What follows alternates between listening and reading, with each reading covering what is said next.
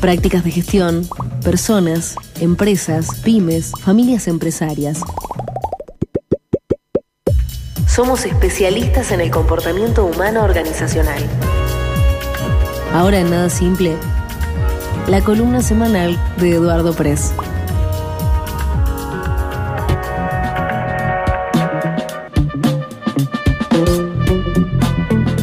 Eduardo, muy buenos días, ¿cómo estamos?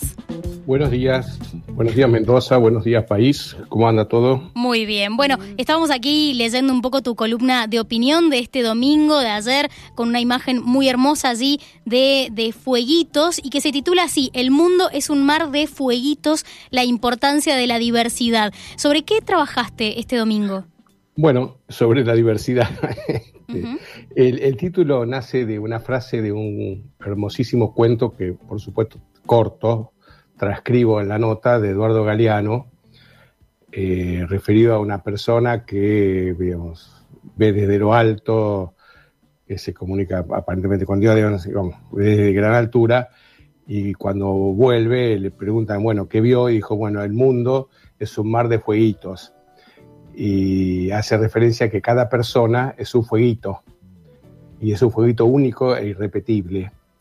Y este es un tema eh, que nosotros lo venimos, eh, reiterado, digamos, en, nuestras posturas respecto a que cada persona, y ya referido directamente a, las organizaciones y a las empresas, realmente cada persona es única e, e irrepetible y tiene sus propias ideas.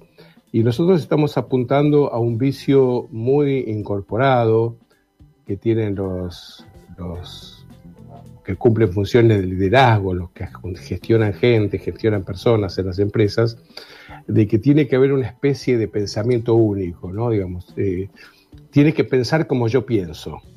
Esa es como la bajada de línea. Y nosotros en nuestro trabajo, caminando muchas empresas y participando en muchas reuniones, vemos los inconvenientes que eso acarrea. Este, Galeano lo dice de una manera mucho mejor, mucho más linda que la que lo digo yo, en cuanto a que hay, bueno, hay distintos tipos de fuegos, hay fuegos que aportan mucho, fuegos que aportan poco, y con las personas pasa lo mismo. Hay personas que, aportan mucho, hay personas que aportan poco, hay personas que... Eh, eh, pero todos, todos, todos, todos tienen su luz, todos y no tener en cuenta las luces de cada uno es como vivir en penumbras. Eh, se apagan y no, y no se encienden. Y lo que yo, nosotros consideramos que los, los líderes, los que gestionan gente, lo que necesitan es que su gente ilumine, no que, se oscurezca porque eh, tapa con la idea del líder sus propias ideas. Claro. ¿Cómo hace un líder para congeniar estos distintos fueguitos y tratar de armar este, una zarza ardiente, digamos? Bueno, eh, yo, lo digo de esta manera, ¿no? Digamos, este, eh, eh, la cosa no pasa por pensar distinto, la, casa, la cosa pasa por apuntar al mismo objetivo. Entonces el líder de lo que se tendría que ocupar es no de cómo piensan los demás, sino de cómo, eh, de cómo persuadir, de cómo llevar adelante cuáles son los objetivos, cómo consensuar los objetivos y una línea. Esa famosa frase todos estamos en el mismo bote y todo eso, claro, pero todos estamos en el mismo bote. Este, y, congeniar, bueno, ¿cómo hace para congeniar? Primero escuchando. Eh, en, en, infinidad de columnas no me voy a cansar de decir, me habrán escuchado decir, que la función más importante y primordial de un líder es escuchar. Entonces, eh, escuchar y armonizar. Armonizar quiere decir, decir, bueno, yo voy a rescatar esto de lo que vos decís, este, lo voy a aportar, voy a construir, Digamos, es como, como mm, se dice en medicina y en biología y en nutrición, ¿no? Una dieta tiene que ser completa, ¿eh? no, no puede, eh, la, gente no, no, se nutre comiendo un solo tipo de cosa, ¿no? Y con las ideas y los pensamientos pasa lo mismo. El líder se nutre con las ideas de los otros. ¿Cómo hace? Eh, teniendo primero teniendo él las cosas muy claras. Él tiene que saber hacia dónde se va, él tiene que trazar los grandes lineamientos de los objetivos, consensuarlos desde ya, pero no imponer una idea. Digamos, eh, no, es mandando, esto también lo he dicho en otras notas, en otras columnas, no es buscando obediencia y obsecuencia que el líder lidera. Eso eh, lo que genera es obediencia y este, algo así como una especie de trabajo. Eduardo. Hola. No, la quedamos en la obediencia. Eduardo. Sí, acá estoy. Ahora sí. está. No, que estaba justo por explicar algo que era muy importante, es esto de la obediencia, eh, porque no es buena. Ahora sí, seguí. Sí, la obediencia eh, lo que genera es este.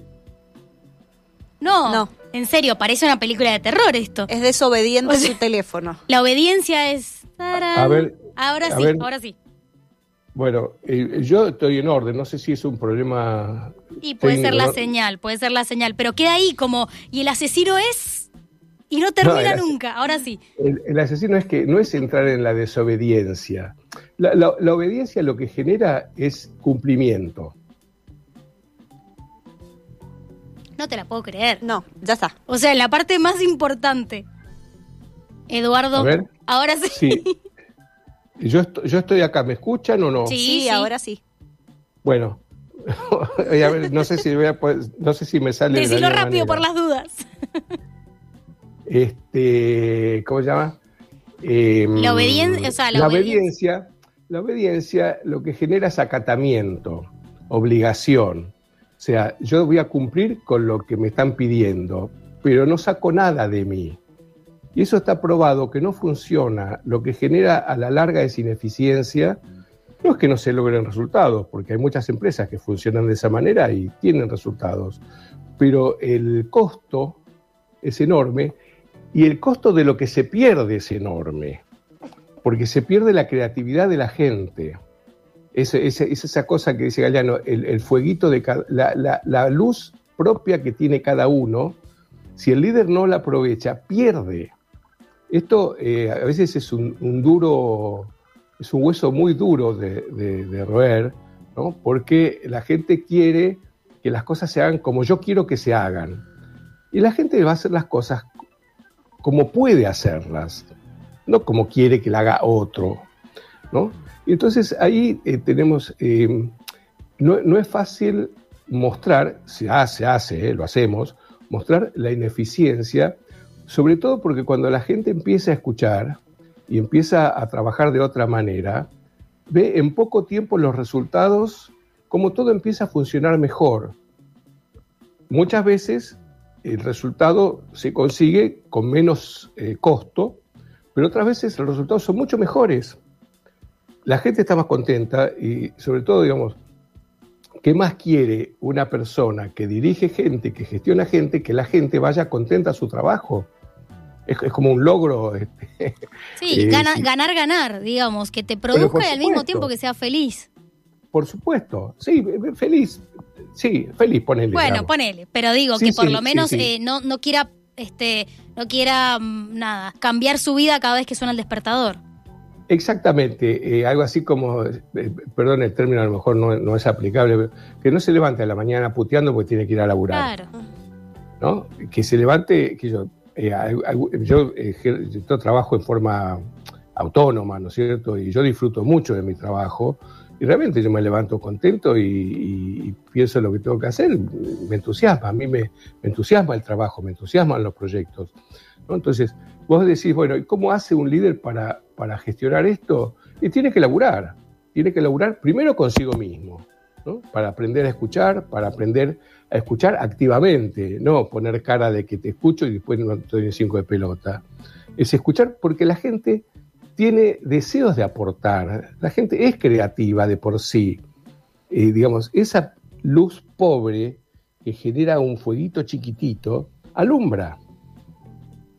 Claro que sí.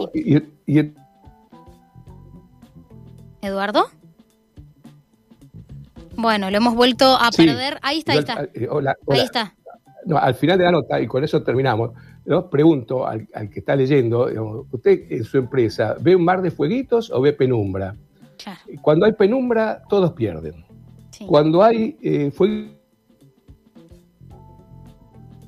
Bueno, Bueno, una hermosa columna, ahí lo terminamos de perder Eduardo, una hermosa columna que la recomendamos especialmente en colaboración allí, la ha escrito con la licenciada Sofía Florín, estaban escuchando a Eduardo Press, especialistas en psicología organizacional, empresas familiares y emprendedores. Lo pueden encontrar en sitio andino como El Mundo es un mar de fueguitos, la importancia de la diversidad, hermoso tema el que nos trajo Eduardo hoy.